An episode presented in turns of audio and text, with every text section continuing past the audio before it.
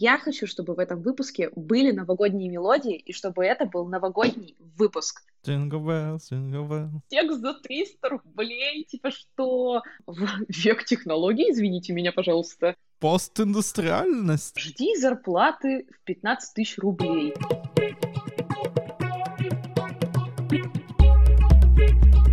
Всем привет! Это подкаст The Creators. В этом подкасте мы обсуждаем, что же такое креативность и как мыслить нестандартно. Меня зовут Александр Козлов. Я продюсер подкастов студии «Послушайте» и ведущий этого подкаста. Со мной моя соведущая Аня Ягода. Сегодня у нас финальный десятый выпуск первого сезона. Мы подводим итоги года, делимся планами на следующий год. Погнали! Первый сезон нашего подкаста The Creators подходит к концу, как и 2020 год. Это десятый эпизод нашего подкаста. И как и первый эпизод, да, который у нас был тоже с тобой вдвоем, вот мы решили десятый тоже сделать вдвоем.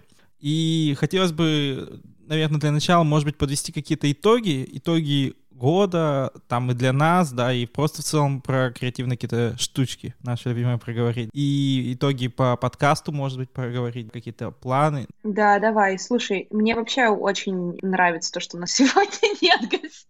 Можно расслабиться. Потому что можно наконец-то, да, можно наконец-то, короче, болтать и забирать э, все время на себя и тянуть на себя одеяло, э, как я люблю прям. Можно уже будет наконец-то делать не маленькие ремарочки, а большие ремарочки. Да, можно будет будет очень долго говорить. Я, на самом деле, в восторге вообще от того, что у нас с тобой получилось. Я не ожидала, что будут такие классные гости, не ожидала, что так э, по-разному получится каждый раз раскрывать фактически одну и ту же тему. То есть, по факту, наш первый сезон получился таким а бизнес, маркетинг, те, кто работают в маркетинге. Хотя на самом деле, вот если мы берем там слово креатив, creators, то это включает в себя гораздо большее количество профессий, чем там, например, digital-стратеги, арт-директоры, креативные всякие ребята и маркетологи. И поэтому я подумала, что второй сезон подкаста мы, наверное, будем записывать уже с теми, кого действительно называют, типа, ну, вот эти вот креативные ребята, то есть, э, возможно, певцы, художники и так далее. Но так как мы сами из э, индустрии, где креатив продается за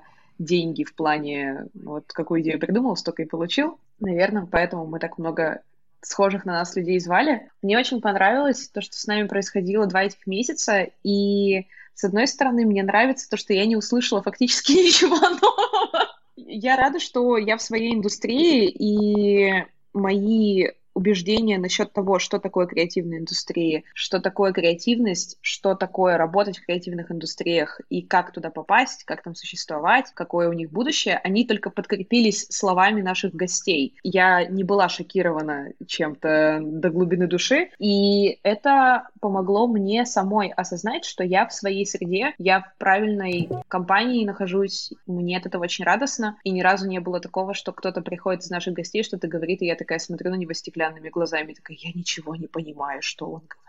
Э, смотри, это интересное замечание. Вот я бы хотел на этом чуть подробнее остановиться, да, то есть ты говоришь, что ты фундаментально ничего нового не услышал. Наверное, плюс-минус у меня такая же ситуация. Но, возможно, тогда, что и наши слушатели, либо какая-то их часть, да, кто уже тоже так или иначе знаком с креативными индустриями, работает в них, тоже для себя фундаментально ничего нового как бы не услышал и не почерпнул. И, возможно, вот он послушал один выпуск, там, второй, третий, и такой, ну, блин, это я все, все это я знаю. Возможно, что так было с теми людьми, которые действительно погружены в креативную индустрию, но я все-таки считаю, что мы с тобой достаточно деформированные ребята, и то, что знания, которыми мы обладаем, и знания гостей, которыми они обладают, это все-таки специфическая информация, потому что люди, которые даже находясь в креативных индустриях, ну так, по писали мне о том, что им очень нравится наш подкаст, и они действительно узнают оттуда много всего нового. Я вот говорю о том, что когда я понимаю, что я не подчерпнула фундаментальных каких-то знаний за 10 эпизодов, это я наоборот этому радуюсь, потому что я понимаю, понимаю, что я достаточно много и хорошо знаю в своей индустрии. То есть, если бы каждый гость приходил и чем-то меня шокировал, наверное, это был бы повод для беспокойства в моей профессиональной компетенции. Я говорю про это в первую очередь. Так что, друзья, вот вам нужно послушать все 10 эпизодов, и если вы ничего прям фундаментально для себя нового там не узнаете, то значит, что вы уже можете себя считать в каком-то смысле профессионал. Типа, что это тест такой, профессионал тест. Типа, ты прослушал такой, ага, ну плюс-минус я это все знал и все, то есть, окей, ты уже можешь там... Это, типа, знаешь, способ полечить синдром самозванца. Да, кстати, от которого я, кстати, избавилась. На самом деле, блин, ты такую вообще офигительную фразу сказал. А, мне кажется, что можно в этом выпуске обсудить синдром самозванца, потому что очень часто он касается именно людей из а, креативных индустрий, потому что здесь нет никаких установочных правил. То есть, если, например, ты занимаешься какими-то техническими специальностями, ты четко знаешь, когда ты сделал хорошо или когда ты сделал плохо. Ну, то есть ты что-то смонтировал, это заработало, поехало теорема решилась, или, я не знаю, механизм, который ты заинженерил, ракета, короче, запустилась. То есть ты четко можешь понять, когда ты хороший специалист и когда ты плохой специалист. Тем более, что есть какие-то там разделения там на старший инженер, младший инженер. Те профессии, в которых мы с тобой обитаем, в них хоть и пытаются ввести какие-то правила а есть креатор, а есть сеньор-креатор. Но как тебе стать из креатора в сеньора-креатора, если ты не в корпорации корпорации работаешь, если ты не зарабатываешь какие-то баллы там специальные, если ты не отчитываешься перед начальником, непонятно, и насколько ты хорош или насколько ты плох, это ты сам себе измеритель. И я в последнее время сталкиваюсь с тем, что огромное количество супер талантливых, на мой взгляд, маркетологов, креаторов и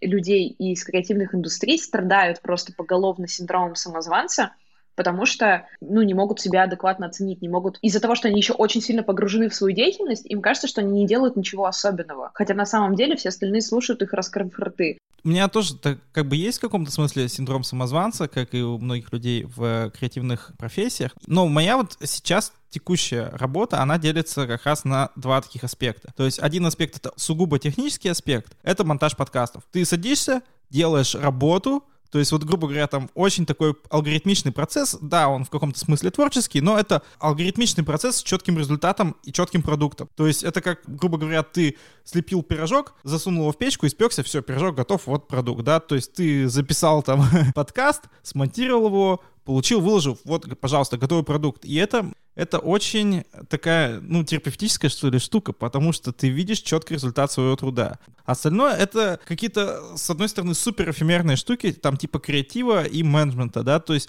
то, что померить какими-то метриками э, сложновато. Ну, то есть, окей, мы тут придумали какие-то идеи. От крупных идей, да, там, идей подкастов, идей шоу, до каких-то супер локальных идей. А давай сегодня вот выпустим такой там постик во ВКонтакте или там в Инстаграме. То есть это же все тоже на самом деле работа, и это занимает много времени, много энергии, как бы. Вот, но это гораздо более сложно посчитать, там, измерить и еще что-то. И из-за этого можно так иногда как бы ловить себя на мысли, что вроде бы ты там ничего не делаешь, хотя на самом деле это не так. Что, я хотела поделиться своими планами на новый, ну, в следующем году, что вообще я хочу делать, потому что это тоже отчасти связано с проработкой синдрома самозванца, потому что э, еще одна очень, кстати, важная тема в креативных индустриях, которую мы никогда почему-то здесь не обсуждали, возможно, потому что многие креативные ребята избегают темы денег, но что я поняла за этот год, то что мои услуги в принципе, как-то сложно оценить по какому-то общественному стандарту. То есть то, что я делаю, какой-то креативщик может сделать за 150 тысяч, какой-то джун тебе сделает это за 5 тысяч рублей. И по факту свою цену ты назначаешь себе сам. И, соответственно, я очень долгое время не знала вообще, как себя оценивать, то есть сколько стоит мой текст. Мой текст нужно считать по меркам, как оценивают тексты СМИ. Ну, то есть я знаю примерно стоимость текстов СМИ, в разных СМИ. Ну, и примерно знаю от цифру и до цифру. И я такая, ну, хорошо, буду себя оценивать так. Потом я такая, знаешь, подумала, что когда э, я работаю не в СМИ, а когда я работаю сама на тебя, ко мне обращаются за текстом, и я называю цену СМИ, я такая думаю, не, мне не нравится нравится такая цифра, я не хочу за такую цифру работать. И потом я такая, а что, если я назову много, а что, если я назову мало? И в итоге я вообще не знала, как оценивать свои услуги, но в этом году, в конце этого года, судя по фидбэку, который я получала за то, что я делаю, я однозначно поняла, что в следующем году, в 2021, я буду, во-первых, повышать свой прайс, а во-вторых, ориентироваться только на себя и только на то, как я чувствую, сколько я хочу получить за эту задачу. То есть, если раньше я такая, ну, наверное, за текст вот столько-то будет много. А сейчас я пришла к такой политике, что я делаю хорошо, и если ты хочешь такой результат, плати столько. А если ты не, как бы не можешь столько платить, то найди другого специалиста. И в этом плане со мной произошел какой-то просто гигантский прорыв, потому что до этого я готова была работать просто за еду и за репутацию. И сейчас я уже понимаю, что это вообще not for me. Э, можно сразу как да, комментить? Или еще ты хочешь второе сказать? У меня там еще два плана на будущее. Вообще очень тоже интересная тема, как бы деньги всех это волнует всегда. Но тут тоже есть такой момент, что вот ты говоришь, да, я вначале там готова была работать условно за еду. Но если бы ведь ты вначале не работала за еду и не, грубо говоря, зарабатывала репутацию себе, да, то ты бы сейчас и не оказалась в той точке, когда ты можешь позволить назначать свой ценник, какой-то, ну, не знаю, высокий или там невысокий, но достаточный какой-то ценник, не, не low price, да, э, назначать этот ценник, и если тебя кто-то кто-то там говорит, ой, нам это не подходит, ты говоришь, ну и до свидания. Но, то есть не все могут себе такое позволить, мне кажется, да, потому что иногда ты оказываешься в такой ситуации, что либо ты делаешь какую-то работу за, ну, за условно какой-то средненький такой low price, да, получаешь эти деньги и сделал работу, и деньги получил, и там опыт, и репутацию, может быть, какую-то, да, и, возможно, какие-то дальнейшие проекты, либо ты не сделал и не получил ничего. Вот как в этой ситуации быть? Где вот эта вот грань начинается? У меня есть сразу же два ответа. Во-первых, я сказала не в начале, а недавно. То есть иногда я брала какие-то заказы или какие-то проекты просто потому, что мне казалось, что будет классно вписаться вот в такой вот кейс. Хотя я сейчас понимаю, что ну, это, это не, не, неадекватно по отношению к себе и к своему творчеству и труду, потому что неважно, более классная компания или менее классная компания, соглашаться работать за бесплатно нужно тогда, когда есть очень сильная мотивация или когда очень-очень сильный кейс, или когда очень какая-то классная инициатива, ну, которая вообще, в принципе, не подразумевает в себе какие-то денежные вложения. Но у меня иногда бывало так, что я просто по приколу предлагала сделать за очень небольшой прайс, и потом очень часто наступала на эти грабли, и очень долго не могла определиться со своей, своей стоимостью. Потом, какое-то время этого года, я решила, что я буду оценивать себя как стоимость часа. Ну, потому что, например, ты приходишь к психотерапевту, и он тебе говорит, стоимость моего часа времени там 2 500. Ты приходишь к другому психотерапевту, он говорит, стоимость моего часа времени 10 тысяч. И я решила, что я себя оценю на стоимость часа. И потом я поняла, что эта система мне тоже не подходит, потому что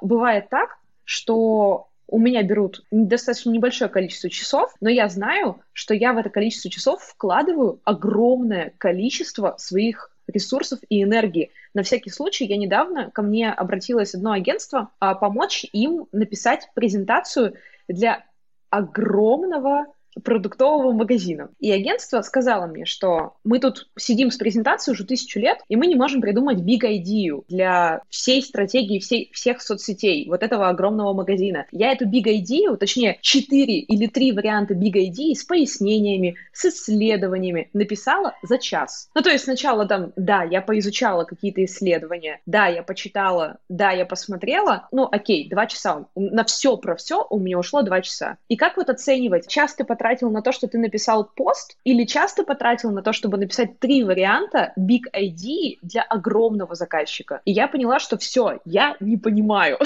не понимаю, как мне считать себя, как мне считать свои услуги. Решила, что со следующего года я буду просто чувствовать, сколько я за это беру, а иначе пока что я не знаю как. Если наш подкаст слушают какие-то супер умные финансисты, креаторы, которые реально понимают, как оценивать свои услуги, потому что я просто ориентируюсь на свой ресурс. И я такая, блин, блин, ребят, за одну секунду времени я вложила дофига своего ресурса, поэтому я прошу вот столько, ни больше, ни меньше. Здесь есть два момента. Во-первых, как ты считаешь, насколько здесь имеет значение Москвы? То есть грубо говоря, что в Москве тебе, ну, объективно готовы платить больше, чем в регионах. Второй момент в том, что, ну, все равно есть какие-то вилки по рынку. То есть все равно есть какие-то вилки по рынку, и, грубо говоря, ну, за условно там пост в, в Инстаграме, да, там один, ну, например, написание одного поста, ну, ты не возьмешь там выше какой-то вот суммы да, есть определенные вилки, когда дело касается каких-то достаточно описываемых вещей. То есть мы понимаем, что такое пост, мы примерно понимаем его объем. Ну, то есть если это Инстаграм,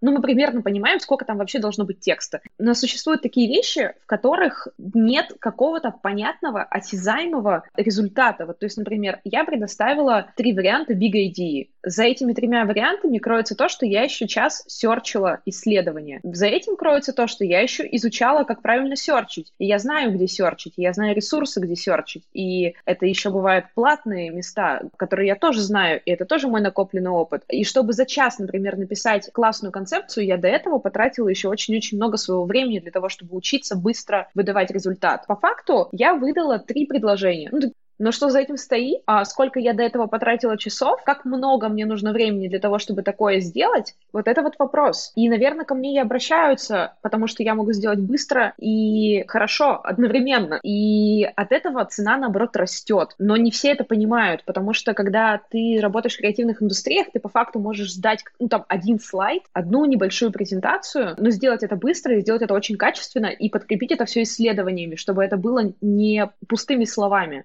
Протрендвочить еще что-нибудь, предсказать какие-то тренды.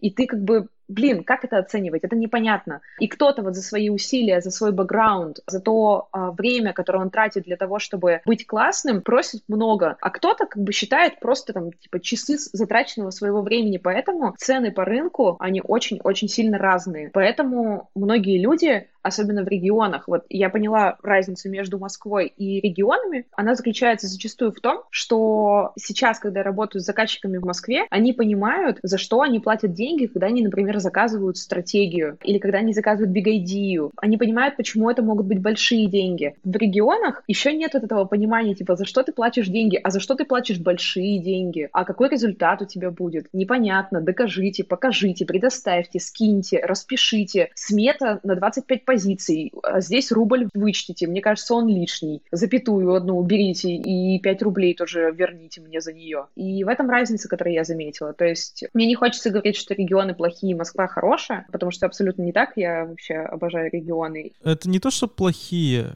Типа просто в регионах меньше бабок объективно. И к ним отношение другое. Да, и поэтому из-за того, что в регионах меньше бюджетов, то и относятся там к ним более трепетно. И поэтому Заказчикам важнее знать, что ты проделал, какую работу ты проделал, а что он получит в конце концов, потому что особенно на креативные проекты редко выделяются в регионах огромные бюджеты. Вот, соответственно, на тот бюджет, который есть, хочется сделать и качественно, и классно, и не хочется потерять денег. Вот смотри, а разве то, что они как-то трепетно носят, это плохо? Может быть, наоборот, в Москве просто вот так вот раскидываются деньгами, и типа им вообще пофиг там, э, ну, выстрелил, хорошо, не выстрелил, как бы, и ладно. Типа вот так они относятся? Нет, я вообще не думаю, что здесь есть хоть какое-то место для категории хорошо или плохо, это просто по-другому. То есть там, да, объективно в Москве больше бюджетов, поэтому они могут себе позволить больше совершить ошибок, или у них больше прав на эту ошибку. Ну окей, вложились в идею, она не выстрелила, вложились в другую, совершили ошибку. А в регионах бывает так, что вложились в идею, она не выстрелила, и все. И все, и закрылся бизнес. Да, и закрылся бизнес. Вот в этом разница. Поэтому не чрезмерная осторожность — это неплохо. И не то, что у других есть, у других людей есть возможность совершать ошибки или там не попадать, или тратить больше денег для того, чтобы нанимать там большее количество людей на свой проект, это тоже неплохо. Это просто по по-разному. Но вот здесь вот видишь, тоже есть такая опасность, что когда, например, ты работаешь на региональный проект, и там тебе за него платят деньги, и ты, скорее всего, понимаешь, то, что, ну, это там максимальный бюджет, который могут тебе выделить, то ты как бы все делаешь вот уже на чистовую, не прикопаться. А когда ты знаешь, что есть право на ошибку, то иногда закрадывается мыслишка, что если что, как бы можно сейчас будет что-нибудь переделать, где-нибудь там по-новому что-то написать. Вот у меня буквально недавно так было. Недавно я защищалась э, перед одним крупным а, клиентам и защищала стратегию соцсетей и также Idea. И мою Idea разнесли в пух и прах. Мне сказали, вообще не то. Вообще просто вы настолько не поняли нас, насколько это вообще возможно. Мы вообще не про это. И я такая сижу и думаю, ну, окей. И у меня в голове мысль, что, ну, окей, попробую еще раз. Ну, то есть, хорошо, сяду, перепишу а это тендер. И они говорят, да, хорошо, перепишите, да, хорошо, вот у вас есть еще один шанс, да, хорошо, вы можете заново попытаться, то есть как бы с нуля написать всю новую стратегию, с нуля написать uh, big idea, с нуля как бы попытаться что-то еще сделать, при том, что, скорее всего, этот тендер будет выигран. И я не воспринимаю это как провал, я воспринимаю это как, ну, окей, типа, сейчас будет второй шанс. Ладно, давай потихоньку из плоскости меркантильности вот этой денег перекатываться в плоскость планов. Ты там говорил, что еще есть два пункта. Да-да, есть плоскость планов, просто мне кажется, что мы несправедливо мало в этом сезоне говорили о деньгах. И мне кажется, что это важно. Согласен, безусловно, безусловно, это важно, и мы сейчас очень важную вещь проговорили. Вообще хотелось бы, чтобы многие люди это послушали. И вот это как раз, вот это как раз из разряда фундаментальных вещей на самом деле, потому что, ну я не скажу, что то, что ты говоришь, это прям для меня какое-то супер откровение, Но это, э, то есть то, к чему я тоже сейчас так или иначе прихожу, и когда это лишний раз кто-то еще проговаривает, и э, не, не с дивана, грубо говоря, да, это говорит, а с какой-то уже практической точки зрения, это круто, и это еще повод как бы на эту тему задуматься и как бы в свою жизнь это интегрировать, ведь, ну, все хотим зарабатывать побольше денег, то есть это круто. Слушай, ну вот, наверное, такая есть, ну, прибадривающая фраза или мысль, которую можно в самом дизайне сопроводить колокольчиками, а для наших слушателей, которые, например, только хотели бы работать в креативных индустриях, и какой, какой у меня вообще был путь? Я когда пошла в журналистику, мне говорили, ну все, типа, жди зарплаты в 15 тысяч рублей. И я помню, как как-то раз к нам на занятие пришла женщина, она работала в каких-то там новостях, и она рассказывала про то, что вот она работает 24 на 7, журналистика это вот тогда ты, когда ты не спишь, но и деньги там есть. И какой-то мой одногруппник сказал, а сколько вы зарабатываете? И она говорит, ну вот там типа по-разному, но если ты хороший журналист, можно зарабатывать даже 60 тысяч рублей.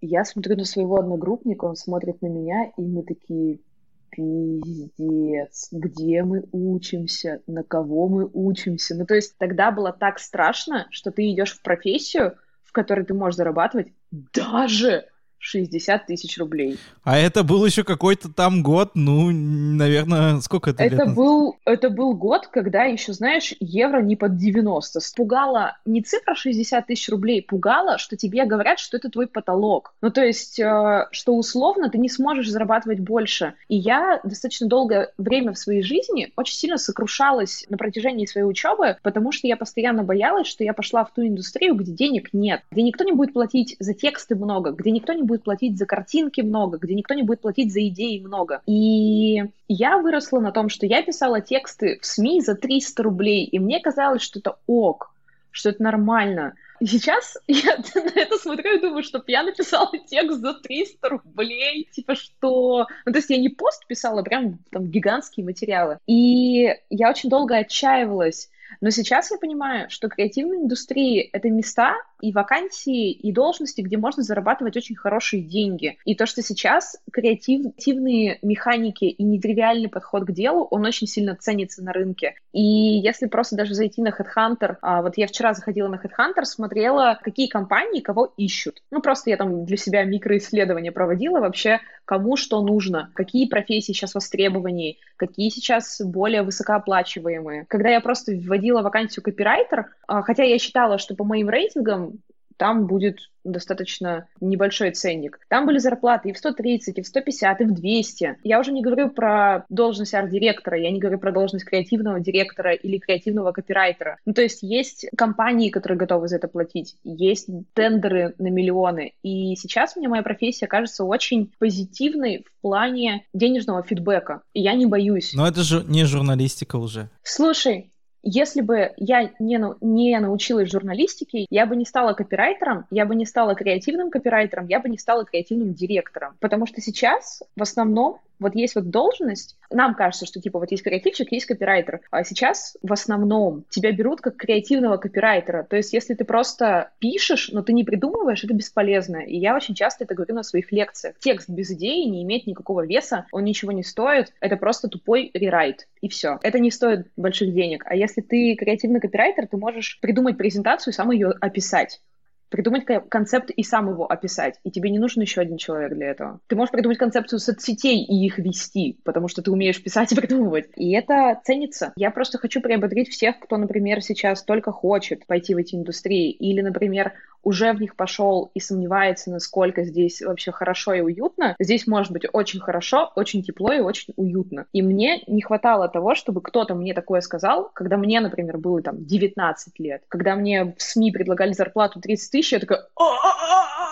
Мне кажется, справедливости ради нужно сказать, что в тот момент, когда тебе было 19 лет, и тем более мне было 19 лет, ну я там я на, пару лет постарше, да. Все-таки работа креативщика, креативного копирайтера еще не была так сформирована, и это еще не было таким вот как бы явным делом и таким распространенным, где можно было действительно как-то хорошо там работать. То есть это было больше в формате каких-то единичных случаев, потому что, ну, индустрия новая объективно. Объективно это новая индустрия в России, и у нас вот какая-то там э, реклама, да, рекламная индустрия, креативная индустрия, Ну, рекламной индустрии в России сколько? 30 лет максимум, наверное. Какой-то креативной рекламе более-менее, э, когда это уже какую-то осознанность приобретает, не знаю, 15, может быть, да, когда какие-то должности, там, прям креаторов, да, и digital креаторов в частности. Именно, ну, если все-таки мы больше, наверное, про digital, чем там про наружку, потому что есть всякие классные кейсы там из 2009 про то, как ребята сделали крутую наружку или крутой ролик на ТВ, но мы-то сейчас, наверное, больше про digital уже. Да, я с тобой согласна. Просто это такая позитивная динамика, потому что действительно, да, появляется... Вот я сначала думала, блин, в креативных индустриях появляется так много профессий, это так плохо. А на самом деле я сейчас понимаю, что это такое пространство для творчества и деятельности. Господи, сейчас есть вакансия stories-редактор. А, правда, она появилась еще года два назад у Setters, они первые. Да, Stories редактор это уже, это уже старье. Сейчас TikTok креатор, вот новое, самое, самое актуальное это TikTok креатор. И это, кстати, намного круче, чем, чем Stories редактор. Да, мне тоже нравятся все эти профессии. И суть в том, что кому-то кажется это фигней, но на самом деле это вообще не фигня. И люди на этих должностях зарабатывают нормальные деньги. На следующий сезон первый выпуск с TikTok-креатором. Да, я вообще не против, потому что мне кажется, что когда люди начинают обесценивать все то, что происходит в социальных сетях, а, мне это кажется каким-то огромным лицемерием. То есть, подождите, вы каждый день смотрите сторис, вы каждый день смотрите там ТикТоки. Кстати, я не смотрю, но и не горжусь этим, мне просто сложно. Люди каждый день смотрят соцсети, они их блин, открывают, как только открывают глаза, проснувшись. И чтобы это смотреть, нужно, чтобы кто-то это делал, особенно чтобы получать от этого удовольствие, и тем более еще, возможно, получать какую-то полезную и классную информацию. Нужны люди, чтобы это делать. И поэтому мне всегда смешно, когда, например, кто-то говорит там, я занимаюсь тем, что я там делаю профиль вот такого-то бренда в Инстаграме. И все таки типа, ну хихи, ха-ха, лох. И я такая думаю... Не-не, ну профиль-то это не лох. Это вот, знаешь, типа сейчас можно услышать от некоторых людей, да, особенно людей постарше, что типа там, ой, ТикТок, там, креатор или старисолог, фи, типа, это вообще там не работа, это не профессия, баловство, детские игрушки. Вот, хотя это не так. А, но, с другой стороны, здесь, знаешь, есть такая интересная тема, очень глобальная, на которой вот мы недавно с товарищем рассуждали, что э, сейчас, грубо говоря, вот куда ни глянь, да, все, блин, тиктокеры, блогеры, старисологи, да, и вопрос в том, кто же, блин, занимается реально какими-то вещами, типа там производства еды, например. Есть очень много людей и профессий, которые получают деньги за очень эфемерные вещи, да, в, част, в частности и креаторы, да, то есть люди, которые получают деньги за идеи, там, за биг идеи, ну, это же супер эфемерно, это вообще там не товар, там ни, ничего такого. И, возможно, это как бы такой, знаешь, типа первый, первый шажочек в сторону какого-то вот такого полубезусловного, что ли, дохода, да, потому что денежная масса, она становится очень большой, и как бы с точки зрения экономики она не может лежать просто тупо на счетах у кого-то, да, то есть ну, там на счетах каких-то компаний, потому что она перестанет работать, там, ну, всякие начнутся процессы не очень хорошие, да, ее нужно людям как бы раздавать. Ну вот просто так раздавать деньги нельзя. Просто нельзя дать типа денег чуваку, ну просто так. Вернее, одному можно как бы дать, да, можно дать ста людям деньги просто так. Но если ты всем дашь их просто так, то они как бы обесценятся. И поэтому э, людям нужно делать какую-то работу. Но на завод люди уже идти не могут, потому что на завод нужно там, окей, 100 человек. Не 10 тысяч, как раньше, а 100 там человек, да, чтобы завод остался. Людям нужно делать какую-то работу, да, чтобы деньгам придавать э, ценность. И вот это вот э, появляется такой пул блогеров, креаторов и всего Слушай, остального. ну еще я считаю, что мы упускаем одну очень важную деталь. Во-первых, а, когда я слышу такие утверждения, что сейчас все поголовно блогеры и тиктокеры, а кто будет идти работать на, ну, типа, обычных профессиях, и я всегда хочу напомнить, что сейчас мы живем в век технологий, извините меня, пожалуйста, Постиндустриальность. да. Сейчас мы живем в такое время, когда очень много процессов оптимизируются. И ты правильно сказал, что если раньше на предприятии не, было необходимо тысячи человек, то сейчас их гораздо меньше. И вот буквально вчера я сидела на такой небольшой встрече с ребятами, которые занимаются интеграцией искусственного интеллекта в бизнес-процессы. Ну, то бишь сокращают время рутинной деятельности для человека. Нет, просто есть вещи, которые человек либо делать не может, либо действительно лучше дать человеку заниматься классными вещами, вместо того, чтобы забивать гвозди микроскопом.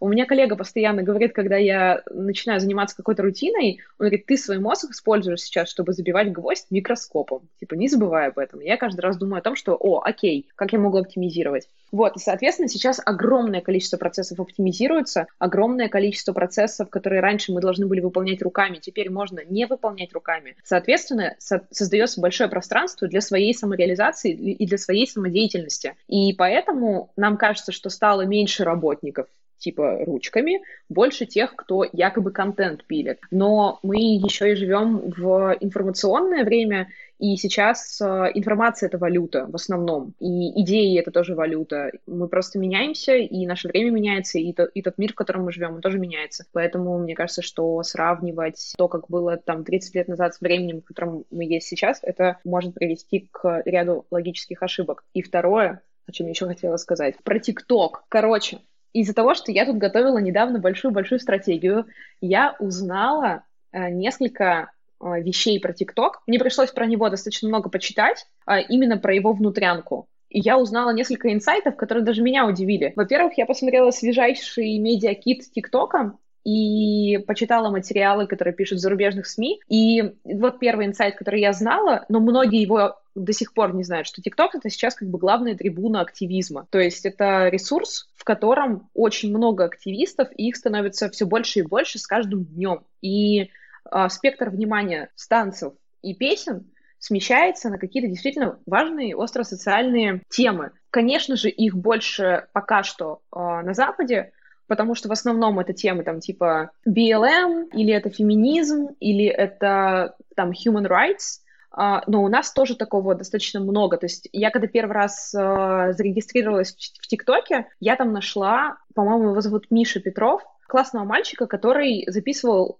политические ТикТоки. И я такая, о, это мой контент, мне интересно. Я за ним до сих пор слежу, только уже в Инстаграме, потому что я удалила ТикТок. В ТикТоке появляется все, все больше и больше и больше активист, активистов, и эти тренды расходятся по другим соцсетям. Ну, то есть, как бы, ну, их прародитель — это ТикТок. И ребята а, уже с другим складом ума, которые за другие ценности топят, они там это сеют. Это первое. Второе из медиа кита то, что меня вообще просто поразило. А то, что основная, самая большая аудитория TikTok — это люди, которым за 25, а больше половины аудитории — это люди, которым за 32. То есть это не основной массив — это не 13-летки и 15-летки. Это как бы вот наши с тобой ровесники и, ну, вот ребят, которые немного нас постарше. А, вопреки убеждениям э, многим. Ну и плюс э, всякую важную инфу узнала про то, что реклама в ТикТоке сейчас ну гораздо дешевле, чем там реклама в Фейсбуке, но и эффективнее она тоже гораздо.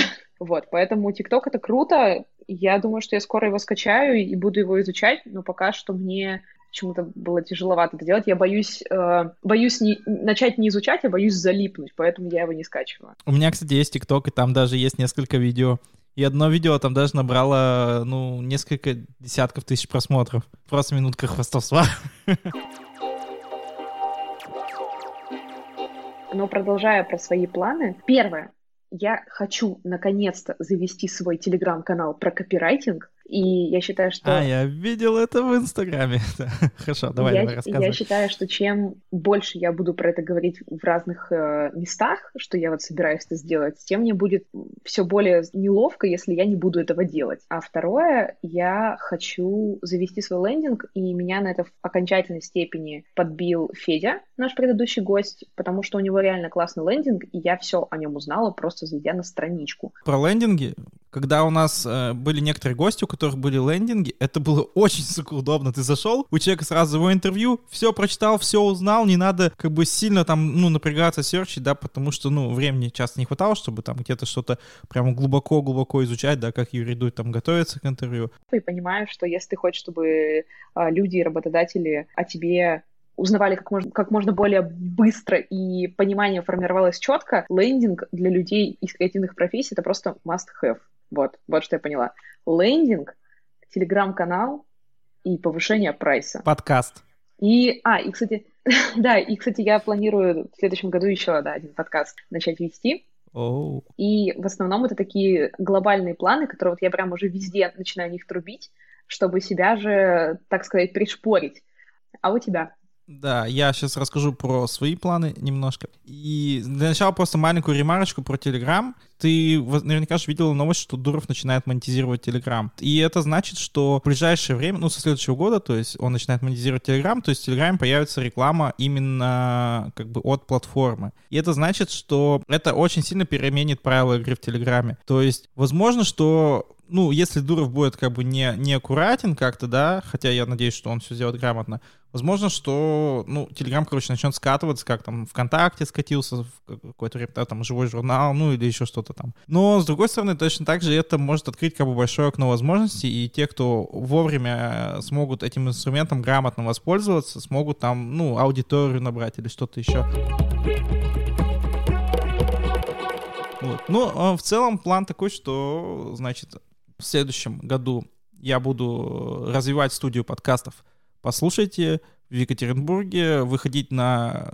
Очень хотелось бы выйти на какие-то именно проекты федеральные, да, там, московские, то есть уже с... То есть сейчас мы пока что партнеримся, грубо говоря, с региональными все равно компаниями, с небольшими, да, хотелось бы выйти на партнерство уже с федеральными компаниями, и это прям такая цель важная очень, которую очень важно нам достичь, как студии, как проекту. Ну и параллельно, то есть в зависимости от того, насколько будет студия там загружаться и насколько она будет приносить денег, потому что, ну, я думаю, все равно понятно, что подкастинг пока что это еще такая вот не супер денежная история, да, да, все равно. Вот, возможно, возможно, буду искать работу. Возможно, буду искать работу э, в следующем году, ну, скорее всего, уже где-то ближе к весне. До весны, как бы, проектами мы загружены, да, то есть, и, в принципе, как бы там есть чем заняться, есть куда двигаться, что делать и как развиваться. Тоже сделала себе лендинг обязательно.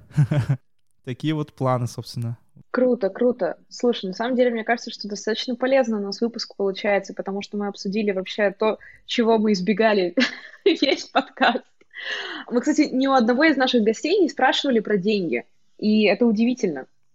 Да, надо было спрашивать, надо было спрашивать, знаешь, вот прямо, типа, сколько ты зарабатываешь, типа, прям как... Ну да, или там, я не знаю, сколько стоил твой проект, сколько стоила твоя идея, потому что мы такие, хи-хи, ха-ха, креативная индустрия, это круто, вот у нас в гостях крутыши, и, в общем, нужно немножечко себе прыснуть э, прививку меркантильности и в следующем, в следующем сезоне точно спрашивать про деньги.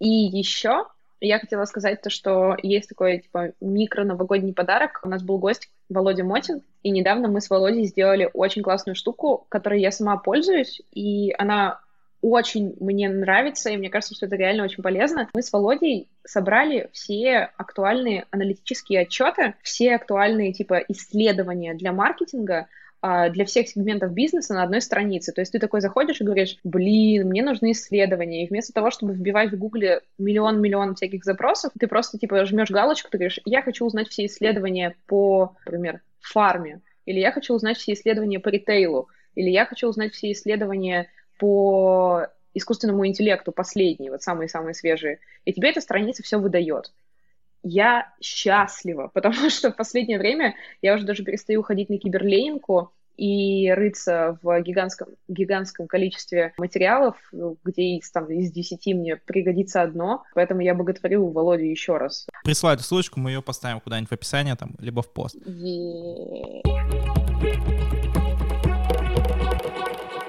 хотел сказать, что вообще зачем нам гости? Вот видишь, как у нас с тобой хорошо получается разговаривать. Мы замечательно вообще справляемся. Да, и, ну, я думаю, здесь, конечно, играет э, роль то, что мы видим, грубо говоря, друг друга не первый раз в жизни, да, и есть какой-то все равно коннект, поэтому получается, типа, как-то, может быть, более, более трушно, что ли. Вот. Да мы вообще супер ведущие. Ты почитай комменты, которые нам пишут в Apple подкастах. Все говорят, что мы смешные. Это не неоспоримо. Люди там пишут под э, дулом пистолета. Эй, нет, это все, иск... это все искренняя история, не разочаровывай меня. Это просто была подводка к тому, что, ребята, если вы хотите, ребята, наши слушатели дорогие, а, подкасты — это та индустрия, которая сейчас живет в основном а, за счет а, того, кто комментирует подкасты, и не только слушает их и ставит оценки, поэтому мы каждый раз назойливо просим это делать, только потому что это действительно нам поможет э, и быть лучше, и продвигать наш подкаст, и становиться все интереснее, приглашать более крутых гостей с каждым разом и повышать а, что повышать? Ничего не повышать.